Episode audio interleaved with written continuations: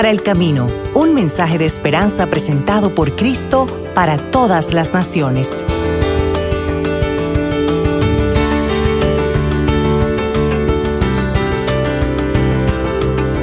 Que la gracia y la paz de nuestro Dios y Padre y del Señor Jesucristo sean con todos ustedes.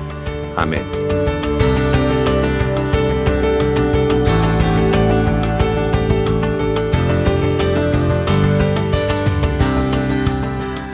El mensaje para hoy, a cargo del reverendo Lincoln Guerra, se titula Amor Extremo.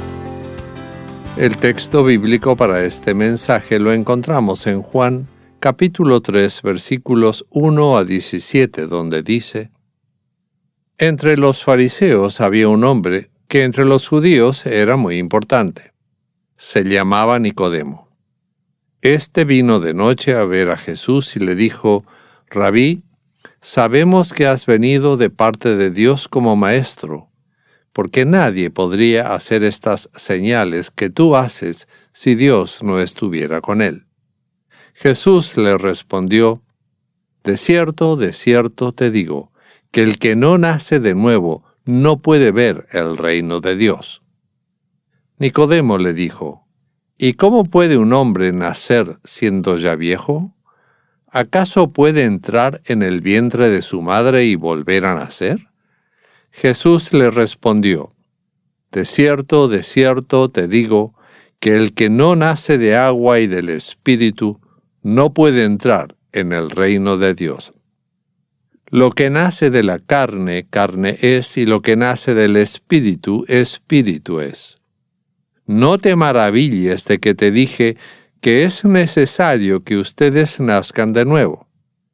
El viento sopla de donde quiere y lo puedes oír, pero no sabes de dónde viene ni a dónde va. Así es todo aquel que nace del Espíritu. Nicodemo le preguntó, ¿y cómo es posible que esto suceda? Jesús le respondió, ¿y tú eres maestro de Israel y no lo sabes? De cierto, de cierto te digo, que hablamos de lo que sabemos y damos testimonio de lo que hemos visto. Pero ustedes no aceptan nuestro testimonio. Si les he hablado de cosas terrenales y no creen, ¿cómo creerán si les hablo de las cosas celestiales? Nadie subió al cielo sino el que descendió del cielo, que es el Hijo del Hombre. Y así como Moisés levantó la serpiente en el desierto, Así también es necesario que el Hijo del Hombre sea levantado, para que todo aquel que en Él cree no se pierda, sino que tenga vida eterna. Porque de tal manera amó Dios al mundo, que ha dado a su Hijo unigénito, para que todo aquel que en Él cree no se pierda, sino que tenga vida eterna. Porque Dios no envió a su Hijo al mundo para condenar al mundo, sino para que el mundo sea salvo por él. En el Evangelio de hoy se nos muestra de manera clara y precisa la grandeza del amor de Dios por la humanidad. Si en alguna ocasión alguien nos pregunta cómo podemos resumir en una sola palabra el mensaje de toda la Biblia, creo que con toda seguridad pudiéramos decir que es la palabra amor. Esa es la esencia misma de Dios. La Biblia nos dice en Primera de Juan capítulo 4 versículo 8 que Dios es amor. Y en el verso 9 nos dice, en esto se nos mostró el amor de Dios para con nosotros, en que Dios envió al mundo a su Hijo unigénito, para que todos vivamos por Él. Esto puede entenderse como que esta es la mayor muestra de amor, enviar a su Hijo al mundo a entregar su propia vida es interesante que el apóstol Juan dice que el amor consiste no en que nosotros hayamos amado a Dios, sino en que Él nos amó a nosotros. ¿Qué había en el mundo que Dios pudiera o debiera amar? Cuando Juan se refiere al mundo, utiliza la palabra griega cosmos, la cual representa al mundo como una entidad hostil hacia Dios, que lo desprecia y que rechaza su amor. ¿Qué ve Dios cuando mira al mundo? Enemistad hacia Él, rechazo de su verdad, indiferencia a sus mandamientos, rebelión a su voluntad, aún así, la palabra de Dios nos dice que Él amó al mundo. Y esto incluye a todas y a cada una de las personas que habitan sobre la faz de la tierra, los buenos y los malos, los que se rebelan contra Él, los que viven sin Dios y sin ley, a los pecadores. Nos amó a ti y a mí y a todo el mundo. Esta es la maravillosa gracia de Dios, que cuando merecíamos el castigo eterno, Él nos dio su amor. El mundo estaba perdido, alejado de Dios, enjuiciados y condenados por causa del pecado, totalmente desamparados y con una inmensa necesidad. ¿Y qué hace Dios? Dios da. Él nos da a su amado Hijo. Cuando Dios da a su Hijo, se da a sí mismo. ¿Puedes entender la grandeza de este amor?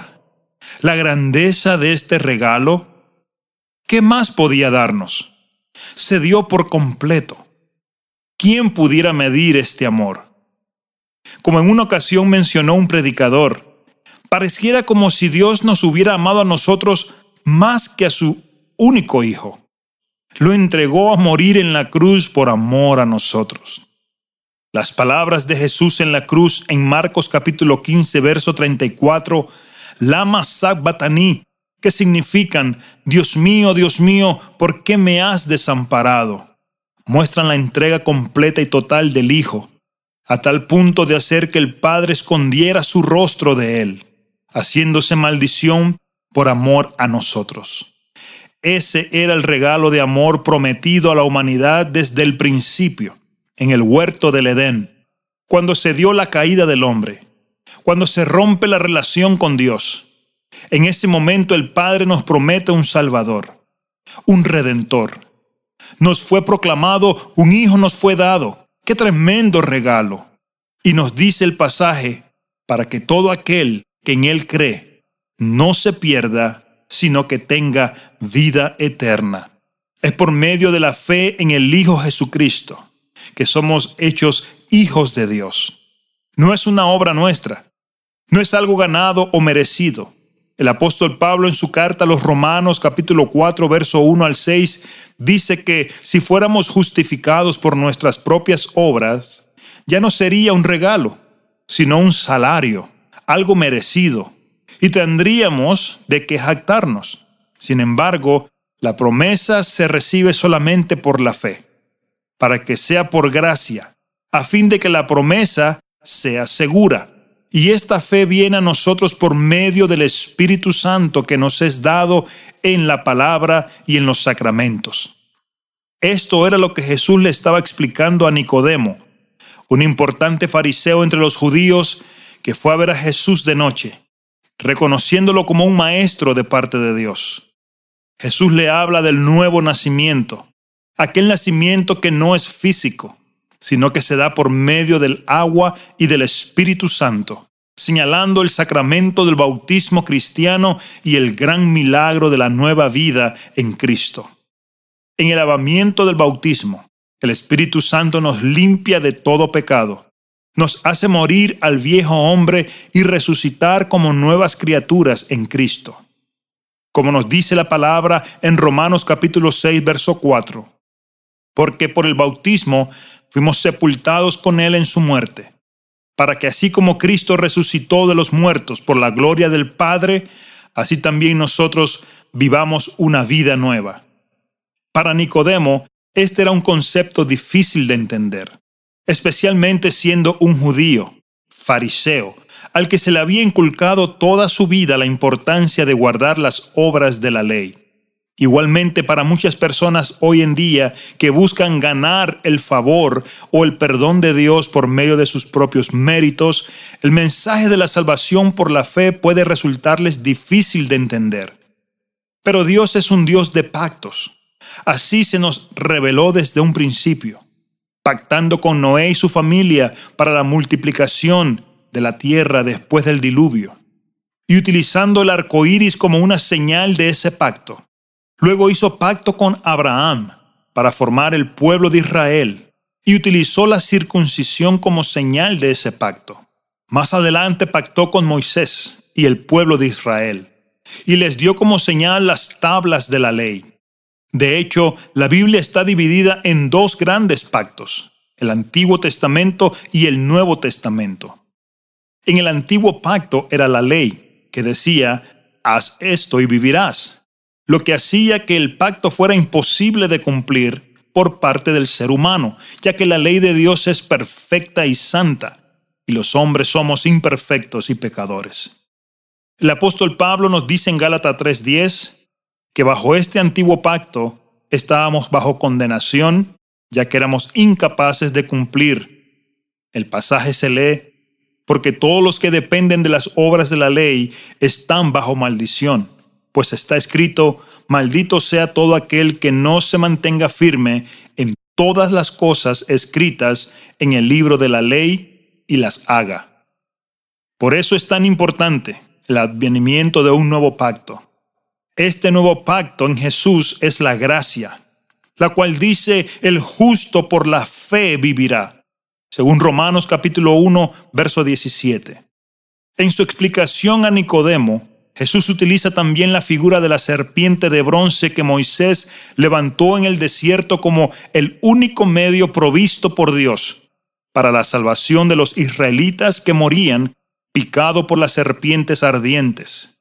Jesús le está recordando esta historia a Nicodemo y le dice que de la misma manera él sería levantado como un único medio provisto por Dios para la salvación de la humanidad para todas las personas que están muriendo, mordidos por las serpientes del pecado, y que el veneno corre por sus venas, llenos de maldad y de pecado, hay una esperanza, hay un remedio. Se llama Cristo Jesús, el Hijo de Dios, levantado en la cruz para el perdón de los pecados. Dios habló al pueblo de Israel por medio de su profeta Moisés, para que, al ser picado por las serpientes venenosas, levantaran su mirada con fe a la promesa de Dios. De otra manera, ¿cómo hubieran podido saber que se había levantado la serpiente de bronce? ¿Puedes visualizar a Moisés corriendo hacia el pueblo y exclamando, miren, miren con fe y sean salvos? Asimismo, hoy Dios nos habla y nos llama, y por medio de la proclamación del Evangelio, el Espíritu Santo exclama, apuntando a Cristo y diciendo, vean, vean con fe al Hijo de Dios y sean salvos. Porque Dios envió a su Hijo no para condenar al mundo, sino para que el mundo sea salvo por él. La salvación es una promesa cumplida, es una realidad. Está garantizada bajo el nuevo pacto, el pacto de la gracia y la salvación por fe. Este pacto fue firmado con sangre. Jesús lo ratifica en la institución de la Santa Cena, la Santa Comunión, diciendo, esta copa es el nuevo pacto en mi sangre, que por ustedes va a ser derramada. Lucas capítulo 22, verso 20. Para finalizar, en esta poderosa declaración de que Dios amó al mundo, encontramos también el llamado a extender ese amor a todas las personas que nos rodean. Dios continúa ofreciendo su amor, gracia y perdón a este mundo. El Señor usa a su iglesia para proclamar su mensaje de salvación. Su espíritu nos capacita para amar y servir a nuestro prójimo. No permitamos que nada en este mundo, ni las adversidades o tribulaciones, ni las dificultades de la vida nos hagan olvidar quiénes somos en Cristo y el inmenso amor que hemos recibido de Dios. Amigo que me escuchas, abre tu corazón al llamado del Espíritu Santo y cree en el Hijo Jesucristo, a quien el Padre envió a este mundo porque te amó tanto. Y déjame decirte que mientras Dios el Padre exista, su amor continuará alcanzándote. Mientras Dios el Hijo exista, gracia y perdón seguirán llegando a tu vida. Mientras Dios el Espíritu Santo viva, fe y esperanza continuarán preservándote hasta el día en que estemos con Él en la vida eterna. Estimado oyente, si de alguna manera te podemos ayudar a ver que Jesús tiene la autoridad, perdonar tus pecados y de resucitarte al fin de los tiempos para estar con Él y con toda la multitud de creyentes. A continuación te diremos cómo comunicarte con nosotros en Cristo para todas las naciones. Amén.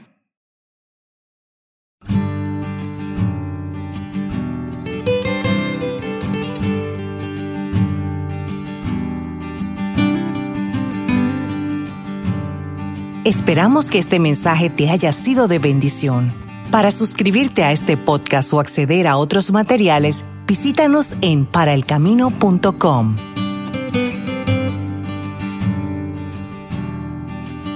Recibe la bendición del Señor.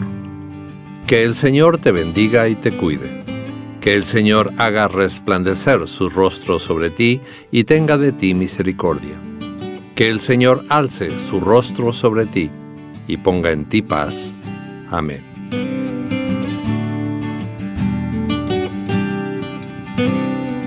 Esta ha sido otra producción de Cristo para todas las naciones. Recuerda que para comunicarte con nosotros dentro de los Estados Unidos nos puedes llamar al 1-800-972-5442 o también a través de nuestra página paraelcamino.com.